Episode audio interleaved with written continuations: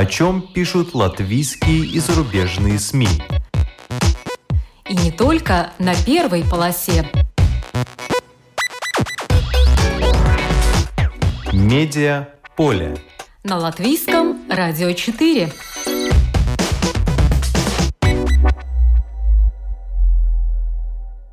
Здравствуйте! Вас приветствует Марина Ковалева. Что чувствует Атес Климович, который получил приз за вклад в журналистику, работая в горячих точках? И как он помогает украинцам, помимо выполнения журналистских обязанностей? Чего смогли добиться помимо профессионального признания журналисты ЛТВ из Айзлекта Испаниаменс, сделав расследование Мары Калея Ладзееве о дедомовце – который вступает в самостоятельную жизнь. Как журналисты ЛТВ приложили руку к чистке в спортивной среде. Что сама хотела узнать о войне журналист из Украины, работая над статьями для Нетка Рига Тукома Зинис. Сегодня в «Медиаполе» продолжим рассказывать о лауреатах приза Латвийской ассоциации журналистов «Исцелы Безбалва» 2023. Медиа поле. На латвийском радио 4.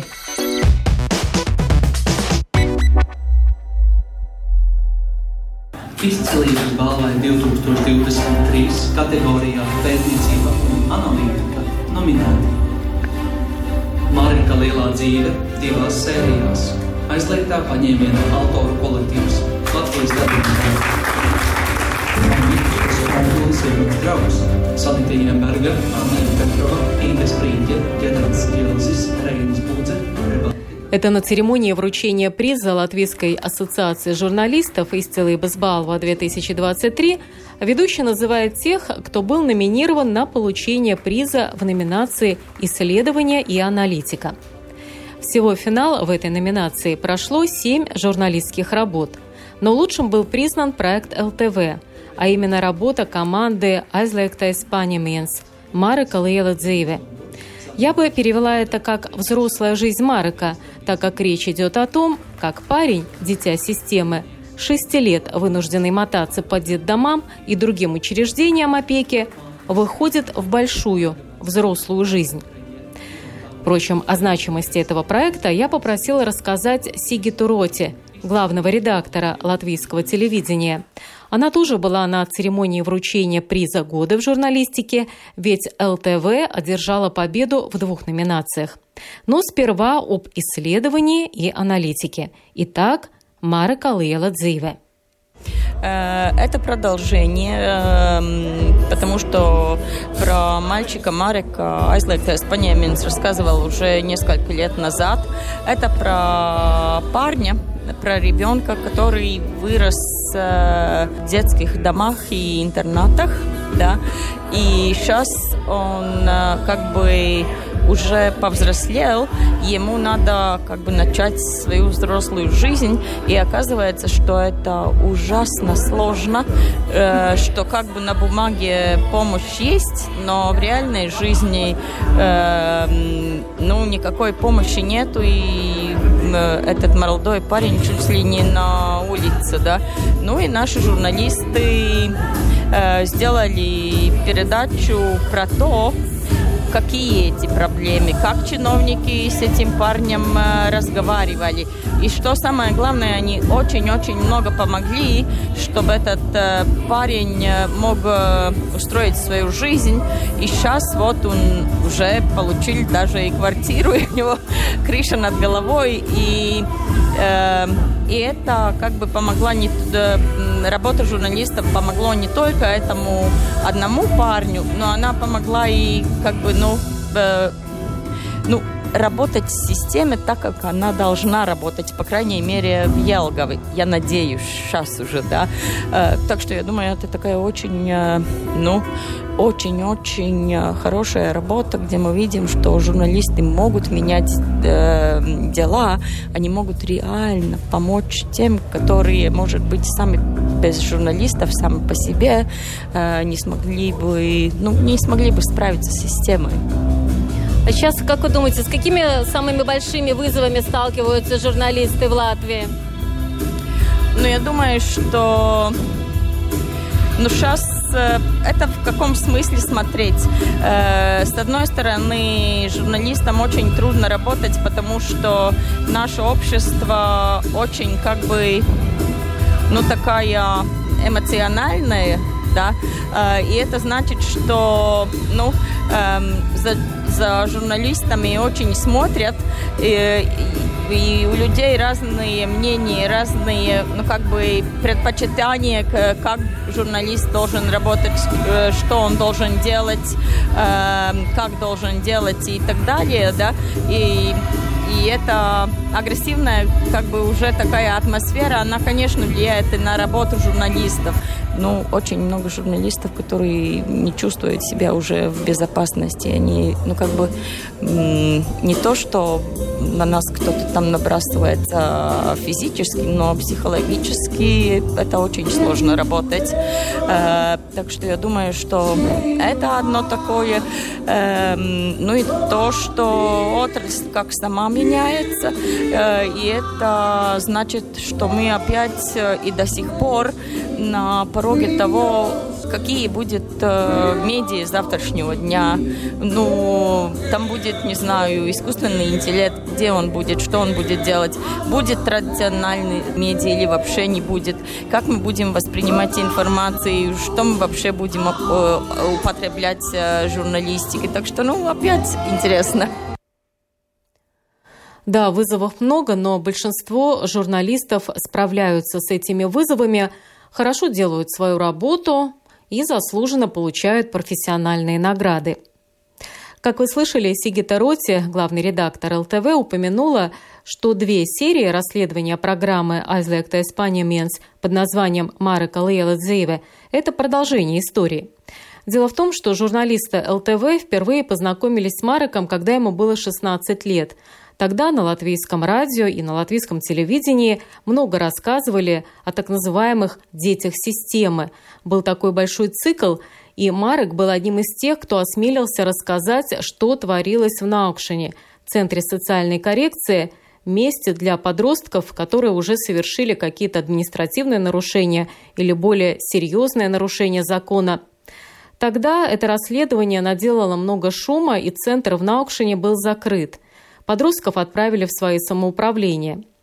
На этот раз журналисты уже команды Гунтеса Бойерса решили выяснить, что происходит с детьми системы, когда они покидают учреждения, в которых жили, оказавшись без попечения родителей. Получилось расследование в двух сериях, которое выложено на платформе Replay. Его легко можно найти по названию. Давайте послушаем фрагмент заставки ко второй серии. Re! Viss ēters ir te! Mūs iespējams nosodīs, bet piedodiet, nereti tikai tā var uzzināt notikumu, likumu un sabiedrības īsto seju. Kā ir patiesībā? Aizliegtais paņēmiens. Šovakar aizliegtajā paņēmienā operācija Mareka Lielā dzīve, otrā sērija. Jeb turpinām stāstu par 18 gadus vecu jaunieti vārdā Mareks, kurš oficiāli ir bez vecākiem un kurš pērna novembrī kļūstot pilngadīgs, pameta ārpus ģimenes aprūpes sistēmu. Un sekojam līdz tam, kā valsts un pašvaldība, šajā gadījumā Jelgava, par šādu jaunieti rūpējas tālāk. Un pirmkārt, pēc pirmās sērijas atklājas, ka vairāku iestāžu Marekam sniegtā informācija ir bijusi ne tikai nepilnīga, bet pat melojoša. Piemēram, sociālās aprūpes un rehabilitācijas centra Eleja un tiesu izpildītājs teiktais, ka viņam ir jāmaksā administratīvais sots, kas nopelnīts pirms pilngadības sasniegšanas. Tiesu izpildītājs nevar mainīt šo notikumu un nevar mainīt to, kad ir Jelgavas pašvaldības policija mums to atsūtīs. Meli patiesībā. No sistēmas bērniem nauda nav piedzenama. Tad vēl meli Jelgavas sociālo lietu pārvaldē dzīvokļu jautājumā. Kādēļ Marks par mājokļa pabalstu nevarētu, piemēram, īrēt privātu dzīvokli? Ir nosacījums, ka jaunietis nedrīkst stāvēt rindā uz pašvaldības. Nu, likumā ir teikts, ka nevar vienlaicīgi saņemt nu, divus palīdzības veidus, bet uzņemšana rindā jau nav nekāda palīdzība. Tātad privātu dzīvokli īrēt drīkst, un ar mājokļa pabalstu pietiktu par to samaksāt. Bet sākumā vajag iemaksu par diviem mēnešiem. Un vēl kurš Marikam palīdzētu ar to visu tik galā? Jebko var pagūt sociālais darbinieks, kuram tādu jauniešu vairāk nekā simts. Tā ir tā problēma, ar ko mēs saskaramies nepārtraukti, jo sociālo darbinieku, it īpaši sociālo darbinieku darbam ar ģimeni un bērniem, viņi vienkārši nav. Tas, kas visvairāk šiem bērniem pietrūkst, ir фактически ментors. То есть здесь уже подробно рассказывают о том, с чем сталкиваются дети системы, когда достигают совершеннолетия. Выяснилось, что им бывает предоставляют неполную информацию или откровенно ложную. Так, с них, например, нельзя взыскивать административные штрафы с процентами за проступки, которые они совершили еще будучи детьми системы. За жилищное пособие, оказывается, можно снимать жилье. Упоминается проблема нехватки и социальных работников, и менторов. Яркий эпизод, на мой взгляд, это когда Елговское самоуправление, в котором живет Марок, выделило ему временное кризисное жилье до тех пор, пока не освободилась квартира. Предлагаю послушать фрагмент из второй серии Марека Лейла Дзивы про жилье с тараканами, о которых рассказывает не сам Марек, который в принципе чистюля, а его сосед. Bet tālāk atgriežamies pie dzīvokļa lietas.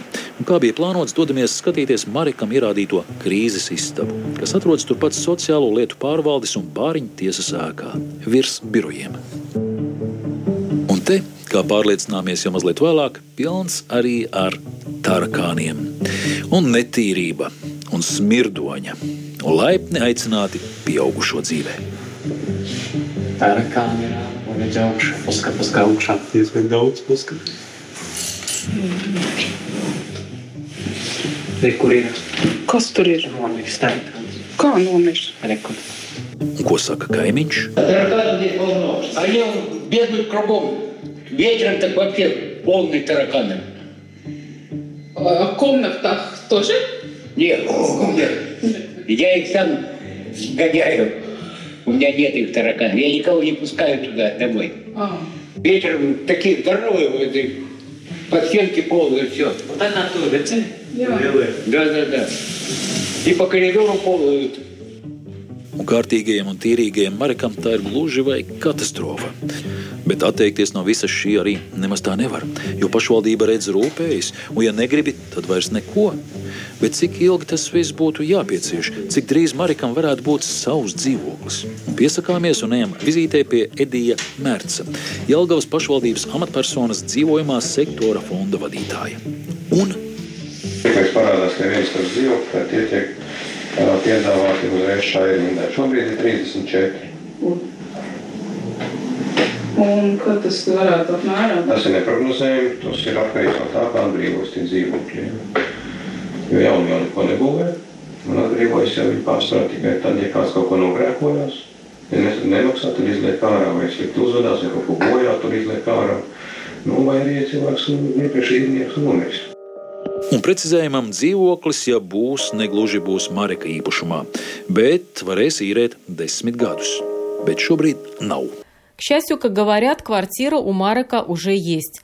Не исключено, что благодаря вниманию журналистов. Хорошую новость на церемонии во время получения награды Латвийского союза журналистов сообщила член команды Aizliegta Spaniamens Санита Микельсоне. Она не только редактор программы. Наряду с Бойерсом она работала и над сценарием, и вообще очень глубоко погрузилась во всю эту историю. Журналист Санита Микельсона стала для Марека фактически ментором. Предлагаю послушать, что Санита сказала, получая от лица всей команды Aizliegta Spaniamens приз Исцелы Базбалва в номинации «Исследования и аналитика». Esmu mazliet apmulsusi, jo mēs tiešām šoreiz negaidījām, jo pārējās nominācijas bija ļoti spēcīgas. Un Я немного смущена. На этот раз мы этого не ожидали, так как остальные номинированные очень сильные. Это и объясняет, почему я пришла одна на церемонию из всего авторского коллектива.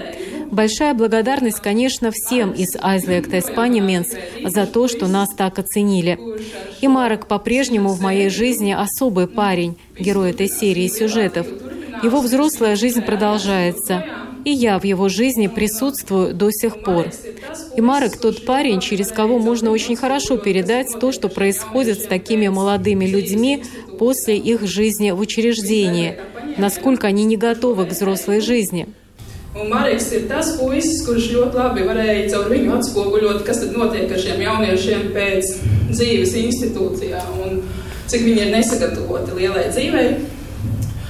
Un Marka dzīvē notiek gan labas lietas, gan netik labas lietas joprojām.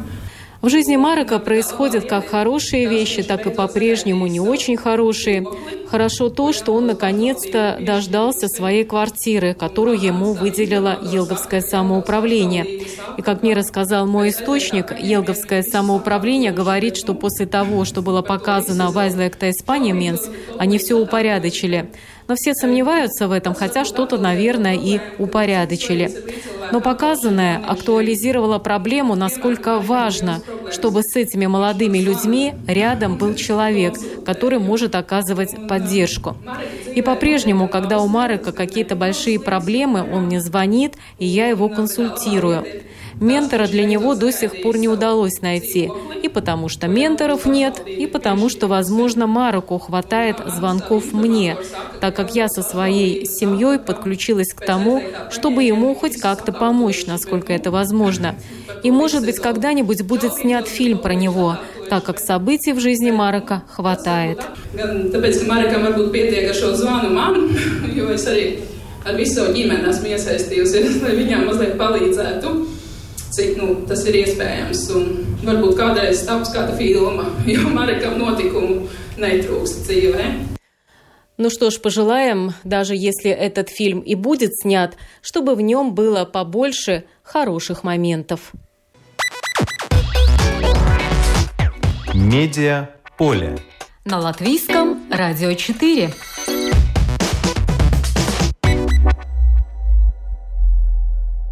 Мы сегодня рассказываем о лауреатах-журналистах, которые удостоены приза Латвийской ассоциации журналистов «Исцелыбас Балва-2023». В этом году был введен специальный приз за достижения в сфере спортивной журналистики.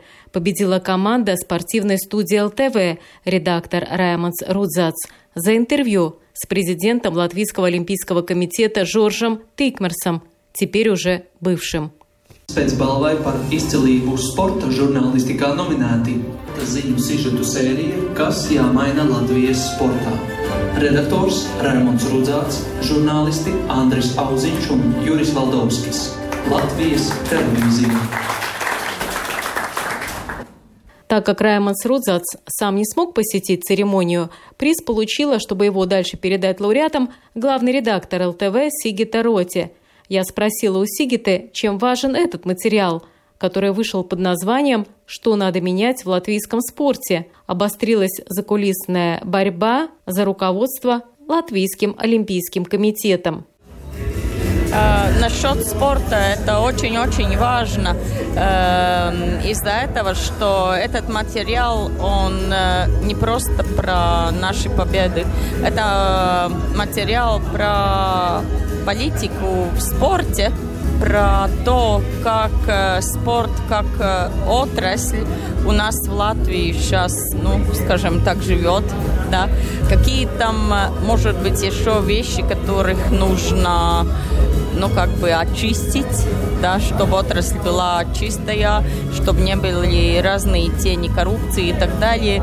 И эта тема такая, про которую мы очень-очень мало говорим, потому что когда мы говорим спорт, мы подразумеваем спортивные игры, наши победы, может быть, наши э, ну, неудачи, ну, политики, спортивной политики очень мало и ну, такой аналитики очень мало. Так что я думаю, это очень-очень интересно, что мы наконец-то заметили и такие темы. Это было интервью с президентом Латвийского олимпийского комитета Жоржем Тикмерсом. Тикмер, сейчас мы уже знаем, что он как бы уже... Э, не удел не удел, да. Я думаю, может быть, мы в каком-то смысле помогли отрасли немножко очиститься. На YouTube-канале ЛТВ «Спорта студия» 7 апреля опубликовано интервью Раймонса Рудзаца с тогда еще главой Латвийского олимпийского комитета. Предлагаю послушать фрагмент самое начало, где уже понятно, что тучи сгущаются над Тикмерсом. Жорж, ну, jūti pats, ka tā opozīcija ir aktivizējusies un nu, ir parādījusies kaut kāda arī pretstāva tev kā, kā prezidentam sporta sabiedrībā? Jāsaprot, Remond, ko saprot ar vārdu opozīcija? Nu, ka cilvēki Basketbola savienības telpās organizē tikšanos, federāciju vadītāji. Nu, pietiekami apjomīgā skaitā, nu, tas tomēr par kaut ko liecina. Jā, man nebija šādas informācijas. Jā, es tiešām nesekoju līdzi federāciju tikšanās vietām un, un dalībniekiem, bet, protams, sekoju līdzi aktivitātēm. Un jāsaka, ka šāda viļņošanās bija manāma. Tā bija manāma aptuveni nu, divas nedēļas pirms ģenerālās asamblejas sākuma. Un, protams, arī bija sarunu dalībnieki, es gan viņus nezinu, jā, nu, kuri arī informēja Latvijas Olimpiskā komiteja, kur atnāca un teica, jā, mums bija saruna par sporta attīstību, jā, varbūt par problēmām. Jā, tāda bija. mm -hmm. Bet tu pats arī nu, vari nolasīt no savām pozīcijām, kas varētu būt cēloņi. Bet tomēr šādas tikšanās nu, nenotiek tik biezā slānī, tik bieži ar, ar tik daudziem dalībniekiem. Nu, man ir grūti pateikt, vai tas ir daudz vai maz dalībnieku. Jā, varbūt nu, desmit, mazliet virs, tas ir pietiekami zolīgi. Jā, nu jāstāsta, kas, ir, kas ir par dalībniekiem. Katram dalībniekam droši vien ir vārds un uzvārds. Nu, iespējams, ka tā ir, tās ir dažas sporta veidu federācijas ar daudz dalībniekiem. Varbūt tās ir desmit sporta veidu federācijas ar vienu dalībnieku. Nu, fakts kā tāds, ka šāda diskusija notiek. Tā ir normāla, bet es neesmu diskusijas dalībnieks. Un arī neslēdz iespēju, ka tās diskusijas ir notikušas un arī notiks. Jāsaka, ka vārds opozīcija varētu būt ļoti piemērots sporta organizācijām. Kāpēc? Tāpēc, ka sporta organizācijās vienmēr kāds ir opozīcijā. Latvijas Olimpiskā komiteja principā nav izņēmums. Un, ja mēs paskatīsimies ne, varbūt tādu nesenu vēsturi, 2012. gada vēlēšanas. Жорж Тикмарс возглавлял Латвийский олимпийский комитет с весны 2020 года, но до этого был там на разных руководящих должностях, которые к тому же очень хорошо оплачивались. ЛТВ раскопала информацию о пяти фирмах-поставщиках ЛОК, которые были связаны с Тикмарсом. Совладельцами некоторых из этих фирм были жены Тикмарса, бывшая и нынешняя. В этом интервью Раймонд Срудзац спрашивает напрямую у Тыкмерса, как получается, что его жены регулярно в любой сфере получают доступ к олимпийскому пирогу. Что тот ответил, посмотрите в интервью. Медиа поле. На латвийском радио 4.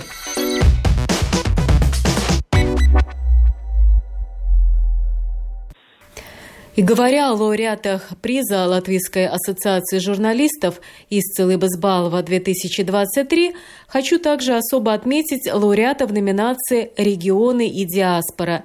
Победил коллектив газеты «Нет Карига Стукума Зинес» с серией публикаций «Украина должна победить».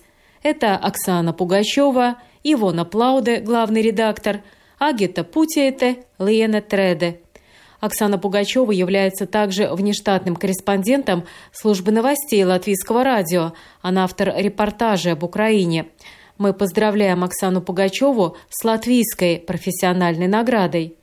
Я созвонилась с Оксаной, поздравила ее, и, конечно, мой первый вопрос был, какие чувства она испытала, узнав о том, что стала лауреатом вместе с коллегами по «Нетка Рига Стукома Зинис».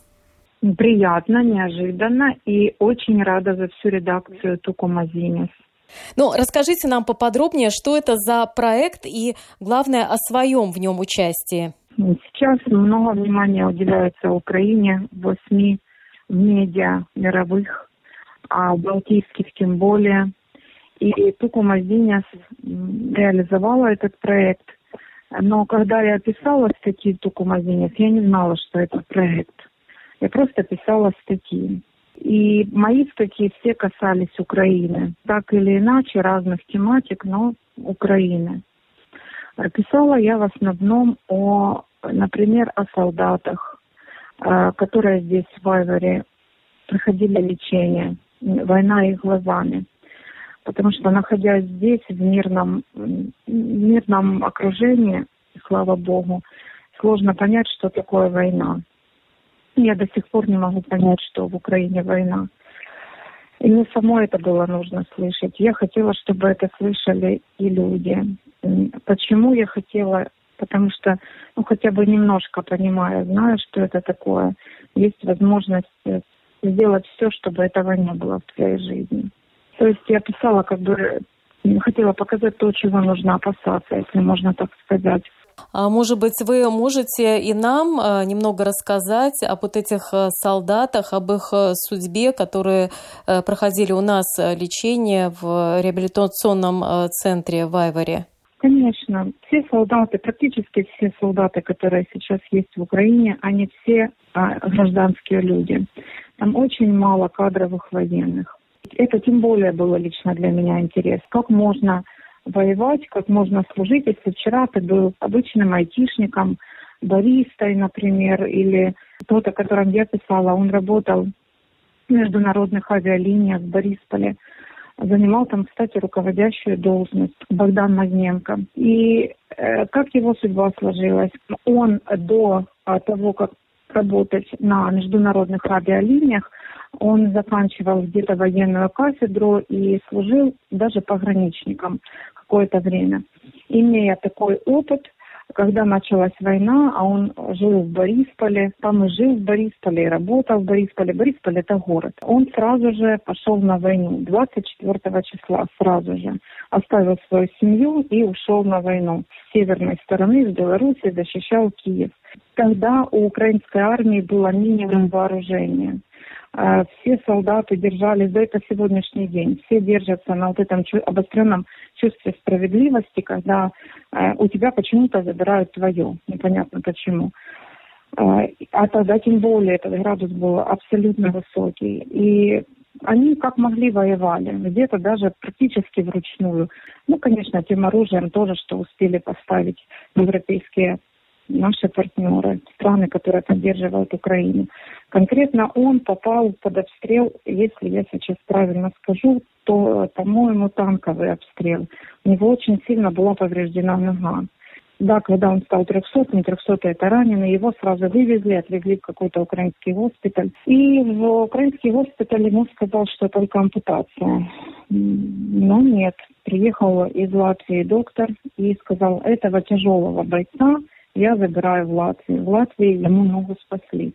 Я его видела в Юрмале, позавчера был в Юрмале. Мероприятия проводили волонтеры, кормили борщом, так называемым борщом перемоги. Я видела этого Богдана. Богдан уже здесь очень долго, практически год. И он надеется, уже скоро вернется домой. Но э, нога у него целая. Ну, целая, она есть, физически она есть. Но он хромает. Он так и останется человеком, который уже будет с инвалидностью, будет хромать. Э, рассказывал очень страшные вещи Богдан. Э, как горела церковь, как горели люди в церкви, как российские солдаты заходят в дом, они не спрашивают, кто там в этом доме, они просто расстреливают людей. Очень много воровства он описывал. Ну, мародерство, да, это не воровство в военное время. Вот такие вот статьи. Это в частности, что касается Богдана. Все эти солдаты, которые выезжают из Украины на лечение, они постоянно на связи со своими побратимами, мы говорим в украинском языке, то есть как бы братьями. Э, также и Богдан. И здесь, находясь, он продолжал их поддерживать и финансово, в том числе собирал средства на транспорт, на квадрокоптеры. Вот. Ну а вообще все солдаты до одного, с которыми мне пришлось общаться по сегодняшний день, какие бы они раненые не были, даже с ампутациями. Они все возвращаются на войну. Но, конечно, если у человека ампутация, он уже не может бегать по окопам, прыгать, тогда он идет работать в штаб, он идет э, работать, и, например, призывную комиссию, если я не ошибаюсь. Все, там уже мысли одни. Они не могут оставить своих побратимов, они идут обязательно на войну где-то быть рядом со своими. А, а на какие еще темы были ваши публикации? Именно для Нет Корига Стукума Зинис? Э, для Тукумадинец я также писала о беженцах, э, о том, как беженцы здесь адаптировались, о том, э, как происходит их жизнь в Латвии, как они, например, трудоустраиваются, как они учат язык, как дети здесь в садах или в школах, насколько легко или насколько сложно, как быстро уезжают отсюда украинские женщины или остаются, например, по каким причинам уезжают. Вот, например, такие статьи были. Стуком постоянно заканчивают курсы группы украинцев. И мне было, я сама недавно защитила уровень А1, и мне было интересно, как учитель видит этих учеников, украинцев, с одной стороны, а с другой стороны, как сам украинец, который вчера не собирался учить никакой язык, кроме тех, которые он знает, ему не нужно было. Как ему сейчас учить, легко ли, сложно ли, там, морально, например, как себя чувствует в этот момент. И насколько легко или трудно, что говорят вам э, герои ваших э, статей, вот эти, которые посещают курсы, насколько легко дается латышский язык? По-разному. Есть ученики, которым и два раза надо пройти курсы. Но, как правило, все, которые идут, они все сдают, потому что у них действительно есть мотивация они понимают, для чего они учат. По себе могу сказать, что ну, я не могу сказать, что это прямо сильно сложный язык. Очень много похожего на самом деле между украинским и латышским языком. Э, я сейчас рискую просто исказить латышские слова, но очень э, ти, тикай, да, если я правильно говорю, да, тикай. Есть такое? Да. Э, ти, тільки в українській мові, только. Да. да, да. Вот и много таких слов на самом деле. И так вот, если прослеживаешь это сходство, даже уже в этом какая-то легкость есть в обучении легче, ну, запомнить слова просто легче. Поэтому, да, люди заканчивают. Может быть, кому-то надо два раза пройти одни и те же курсы.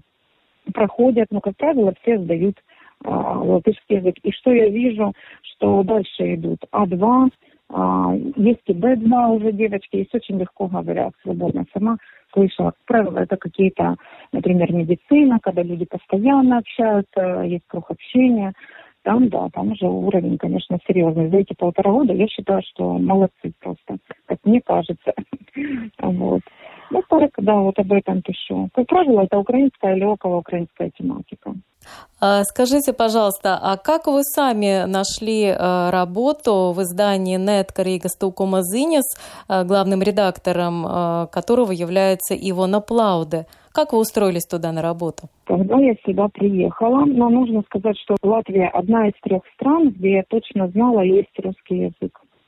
И мне важно было сразу ехать туда, где я, вероятно, могла бы сохранить свою работу по специальности потому что я понимала, что я еду не на экскурсию, не смотреть Эйфелеву башню в Париже. Э, поэтому я поняла, что моя дорога, вероятно, в Балтийские страны. Я приехала сюда, в Латвию, и я интересовалась сразу, где я могла бы работать. Ну так, меня волонтеры, знакомые мои, которые быстро организовались, потому что как-то быстренько вокруг украинцев люди появлялись. Меня познакомили с Ивоной Плавдой. Я очень хорошо помню эту встречу. Ивона очень деятельный человек, очень активный. Долго на одном месте я, ее вообще тяжело поймать. Я хорошо помню, что на улице я ее встретила, она куда-то летела. Ее остановили за руку буквально и сказали, вот смотри, вот она, она журналист, Оксана журналист. А, Ивона сказала, да, мы обязательно поговорим и куда-то там по своим делам пошла дальше. Так мы с ней познакомились, но знакомство, надеюсь, что было полезно а, обеим сторонам, если можно так выразиться. И все, дальше я начала писать понемногу, но нужно сказать, что надо признать, наверное, что тяж... хотя я искала работу, как-то тяжело сконцентрироваться, сгруппироваться и сразу приступить к работе, мне было сложно. Вот, ну, как-то надо было оглядеться, надо было прийти в себя. Морально тяжело было, очень тяжело морально. И как-то она мне просто написала, «А, Оксан, может, ты напишешь нам уже наконец-то что-то? Я так начала работать спасибо ее терпению, она выжидала, когда я наконец приду в себя. Ну, молодец она, она знала, когда нужно написать. И все, это был День матери латышский, если я не ошибаюсь. И ваша первая статья была о чем? И моя первая статья была об украинских мамах. Вот как раз на День матери. Это был май месяц. И я написала об украинских матерях. Я провела аналогию между Большим сердцем Латвии сейчас плакать буду. И э, между мамами украинскими, которые вывозили детей. Ну и вот такая получилась статья. Тоже девочка из Украины рассказала, как она ехала, как, чего она боялась, почему уезжала, как и Латвия ее приняла здесь. Ну, вот так такая статья была. Это была первая моя статья в таком магазине. Но вы пишете на русском, и издание Нетка Рига с Тукума Зинес взяло на себя труд просто переводить эти статьи. Правильно я понимаю, да? Да, спасибо Ивоне, это тоже ее такой альтруизм в этом плане. Она переводила все мои статьи на латышский язык, потому что издание выходит на латышском языке. Ну что ж, Оксана, я поздравляю вас с первой латвийской журналистской премией и надеюсь, что она не последняя. Это очень приятно. Очень приятно попасть так в страну. Я закрывала квартиру у себя дома, когда выезжала, и думаю, где ты будешь завтра? А оказывается, я еще и премии там достигла такой, такой ступени в своей жизни. Спасибо. Успехов, удачи и мира Украине. Победы. Сегодня мы рассказали о лауреатах приза Латвийской ассоциации журналистов из Целыбасбалва 2023, но не о всех, а значит, будет еще о чем поговорить. Программу подготовила и провела Марина Ковалева. Спасибо за внимание. Медиа поле. На латвийском радио 4.